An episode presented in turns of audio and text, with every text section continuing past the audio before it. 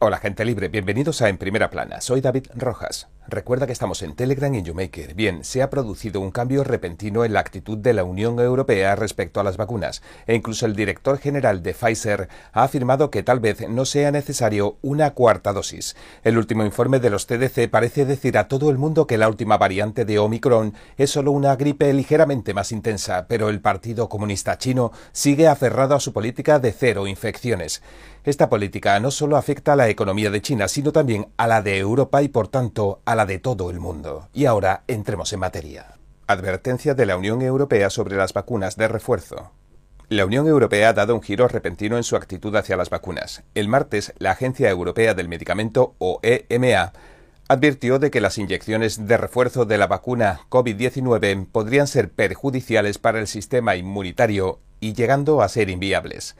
La EMA declaró que todavía no hay datos que apoyen la necesidad de una cuarta vacuna COVID-19 e incluso si fueran necesarias varias dosis de refuerzo tendrían que espaciarse como vacunas anuales contra la gripe, en lugar de cada varios meses. El mes pasado la EMA anunciaba que había autorizado refuerzos cada tres meses. ¿Cuál es el motivo de este cambio repentino? La Organización Mundial de la Salud, OMS, también está reconsiderando su estrategia. La OMS dijo el martes 11 de enero que es poco probable que sean apropiados o sostenibles los protocolos de vacunación basados en repetir dosis para reforzar la composición original de la vacuna. El director general de Pfizer, Albert Bourla, también se unió a la creciente resistencia contra las inoculaciones de refuerzo contra la COVID. Esta semana dijo que sigue sin aclararse si resulta necesaria una cuarta dosis de la vacuna. Hace un mes, Borla también decía que la gente podría necesitar una cuarta dosis de la vacuna COVID-19 antes de lo previsto. A principios de este mes, a pesar de la falta de datos que apoyen tal acción, Israel se convirtió en el primer país en empezar a administrar un segundo refuerzo o cuarta inyección a los mayores de 60 años. Caen las infecciones en el Reino Unido. Sin embargo, el Reino Unido ha declarado que no es necesaria una segunda vacuna de refuerzo por el momento. El número de infecciones en el Reino Unido se redujo en casi un 53% el 12 de enero. En comparación con el pico de 244.000 casos del pasado martes, ahora el número de nuevos casos ha descendido a menos de 130.000. Se trata del mayor descenso desde el brote de la variante omicrónica. David Heyman, profesor de enfermedades infecciosas en Londres, dijo que el Reino Unido está en camino de convertirse en el primer país del hemisferio norte en contener el brote. La gente, sin embargo, le pide al gobierno del Reino Unido que aprenda a convivir con el brote en lugar de limitarse a combatirlo y contenerlo. La pandemia tampoco parece tener mucho que ver con el número de muertes. El gobierno británico ha anunciado que este mes suavizará sus medidas de control. Se reduce el número de infecciones en Estados Unidos. De hecho, en Estados Unidos los CDC dijeron que el brote también se está enfriando. El miércoles los CDC publicaron un informe en el que mostraban que el Omicron es menos peligroso que otras variantes del coronavirus. Ha causado solo el 50% de las hospitalizaciones que causó la variante Delta y un 91% menos de muertes que esta y ha habido un 75% menos de ingresos en las unidades de cuidados intensivos de las que ocasionó Delta. Omicron es actualmente responsable del 98% de las infecciones por COVID-19 en Estados Unidos, mientras que la variante Delta es responsable de casi el 2% de las infecciones. Por tanto, aunque el número de infecciones en Estados Unidos se ha triplicado en las últimas semanas, el número de muertes no ha aumentado a un ritmo similar. Por supuesto, también hay gobiernos que insisten en los cero contagios en aras de una actuación superficial. China suspende seis vuelos entre Estados Unidos y China. El 12 de enero, el Partido Comunista Chino ordenó la suspensión de otros seis vuelos estadounidenses desde y hacia China, alegando que habían aumentado los casos positivos de COVID-19 entre los pasajeros. Con ellos, el número de vuelos cancelados este año asciende a 70, lo que ha provocado una tensión extrema entre ambos países. Dos vuelos de United Airlines desde San Francisco a Shanghai serán suspendidos a partir del 24 de enero. Cuatro vuelos de China Southern Airlines de Los Ángeles a Guangzhou se suspenderán a partir del 31 de enero.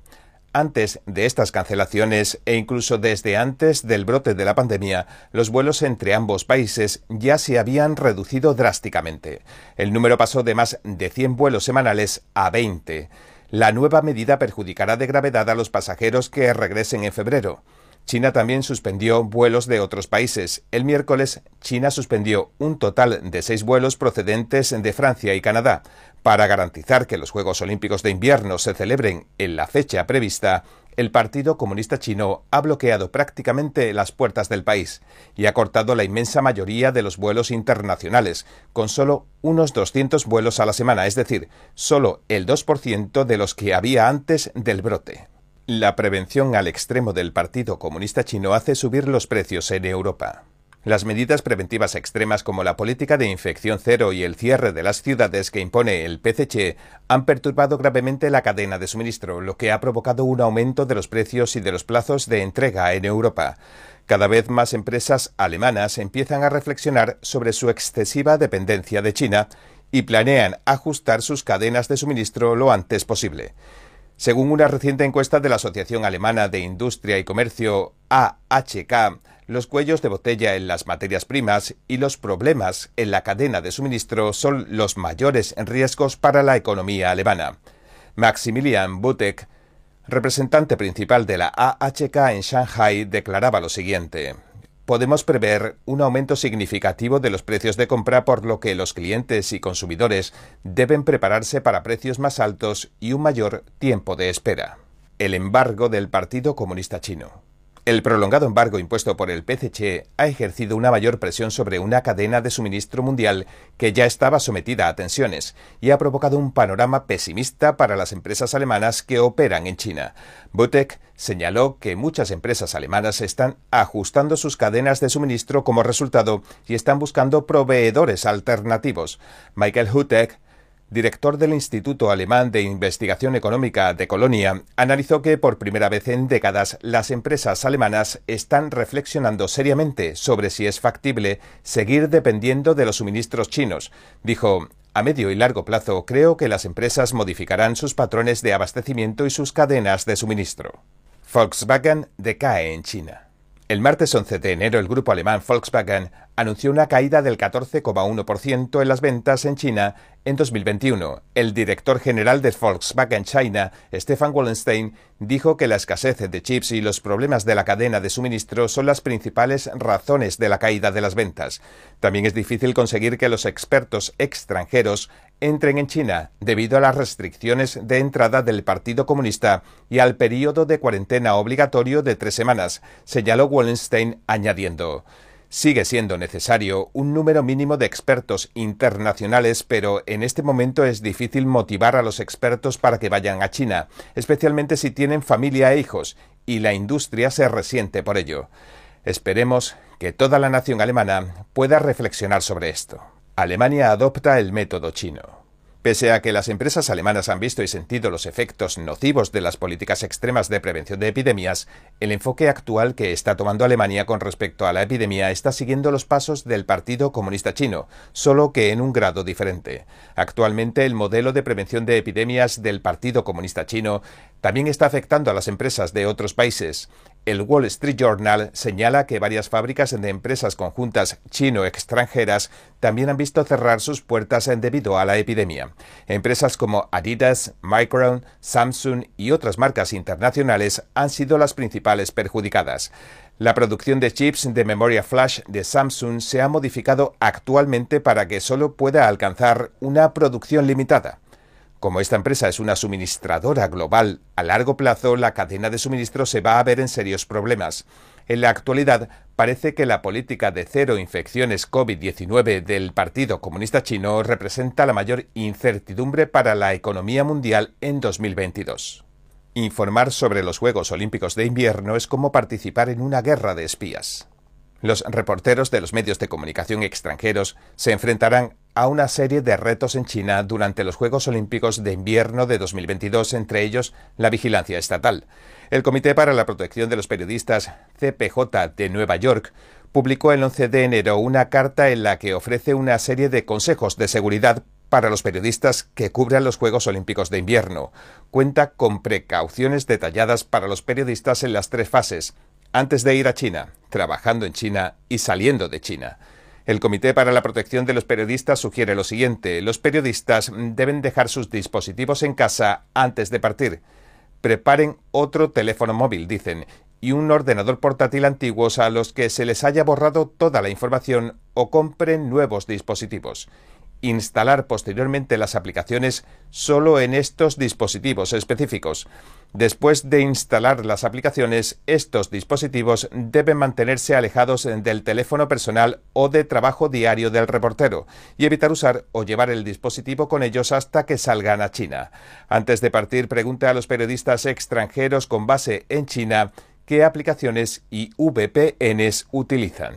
El periodista 007 Además, continúa diciendo, cree un nuevo correo electrónico de trabajo específicamente para el viaje, ya que la cuenta en Internet del reportero contiene mucha información personal, ya que incluye información sobre el trabajo, los recursos y la familia. Así que utilice la cuenta personal lo menos posible durante el viaje, dicen. Al llegar a China, los periodistas deben asumir que su habitación de hotel está vigilada y que cualquier conversación que mantengan en ella, incluidas las llamadas por teléfono móvil, pueden resultar intervenidas. Los periodistas deben llevar sus dispositivos consigo y no quitar nunca la vista de encima a ninguno de ellos. Antes de regresar a su país, los periodistas deben informar de la situación a su departamento de informática o a sus colegas de seguridad y seguir sus instrucciones para borrar toda la información de sus dispositivos. Pero esto no garantiza que se elimine todo el malware, por lo que es mejor dejar de usarlos por completo.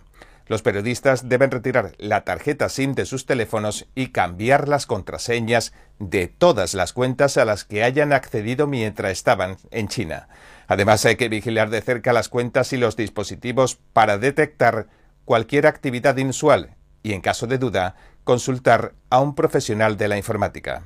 En resumen, los periodistas tienen que formarse como agentes 007 inmediatamente, cubrir las noticias en Beijing puede ser más peligroso que una de las misiones de 007.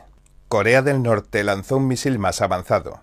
En respuesta a los dos lanzamientos consecutivos de misiles por parte de Pyongyang, en una sola semana, el Departamento del Tesoro de Estados Unidos anunciaba el miércoles que ha impuesto sanciones a siete individuos y a una entidad bajo el programa de sanciones de no proliferación de armas de destrucción masiva, prohibiendo a las instituciones financieras o individuos estadounidenses realizar transacciones con ellos. La NHK informó que el suceso más reciente lo protagonizaba el misil balístico que se lanzó en la mañana del 11 de enero. Este misil es tecnológicamente más avanzado que el misil balístico extremadamente rápido que se lanzó el 5 de enero. El Estado Mayor Conjunto de la República de Corea señaló que la distancia de vuelo de este misil recién lanzado es de más de 700 kilómetros, la velocidad máxima de unas 10 veces la velocidad del sonido, Mach 10, y la altura máxima es de unos 60 kilómetros. La República de Corea y los demócratas de Estados Unidos. Si bien es verdad, la parte norcoreana exageraba la distancia y el rendimiento del misil que lanzó anteriormente el día 5. De hecho, todavía no está a la altura de producir la tecnología de los misiles supersónicos. ¿Por qué Corea del Norte lanza misiles con tanta frecuencia justo después del Año Nuevo? Algunos analistas creen que Kim Jong-un quiere llamar la atención de Estados Unidos sobre Corea del Norte y por eso lanza misiles. Expertos del Instituto de Política Nacional de Taiwán creen que la maniobra de Corea del Norte está relacionada con la política de línea dura que ha mantenido siempre el Partido Demócrata con Corea del Norte. La política del Partido Demócrata hacia Corea del Norte es la llamada política de presión extrema, que significa que no entablará un diálogo directo con Corea del Norte hasta que Kim Jong-un abandone claramente el desarrollo del programa de armas nucleares. Pero durante todo este año pasado, a Biden le ha importado un bledo Corea del Norte, fracasó en los asuntos internos y tampoco tuvo éxito en el terreno diplomático. Dos misiles, un recordatorio. Solo la retirada de las tropas de Afganistán ha dejado a la Administración en un tremendo lío, y ahora hay que resolver urgentemente los conflictos en Rusia y Ucrania. Kim Jong-un también comprobó que Corea del Norte no estaba en la lista de tareas de la Casa Blanca, así que envió dos misiles seguidos para recordarle a Biden su presencia. Por supuesto, aquí también nos encontramos con la influencia que ejerce la China comunista. Las relaciones entre Estados Unidos y China están en un punto muerto en 2021, tanto en términos de comercio como de tecnología, política internacional y seguridad, incluyendo el mar de China Oriental, el estrecho de Taiwán, el mar de China Meridional, el Pacífico Sur, Xinjiang y Hong Kong.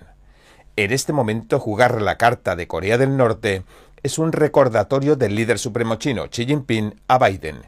Es para recordarle a Biden que Estados Unidos y China tienen realmente espacio para la cooperación en algunos asuntos, entre ellos el tema de Corea del Norte en el que Estados Unidos y China deben cooperar. Condenan a China PPTV a pagar 213 millones de dólares a la Premier League.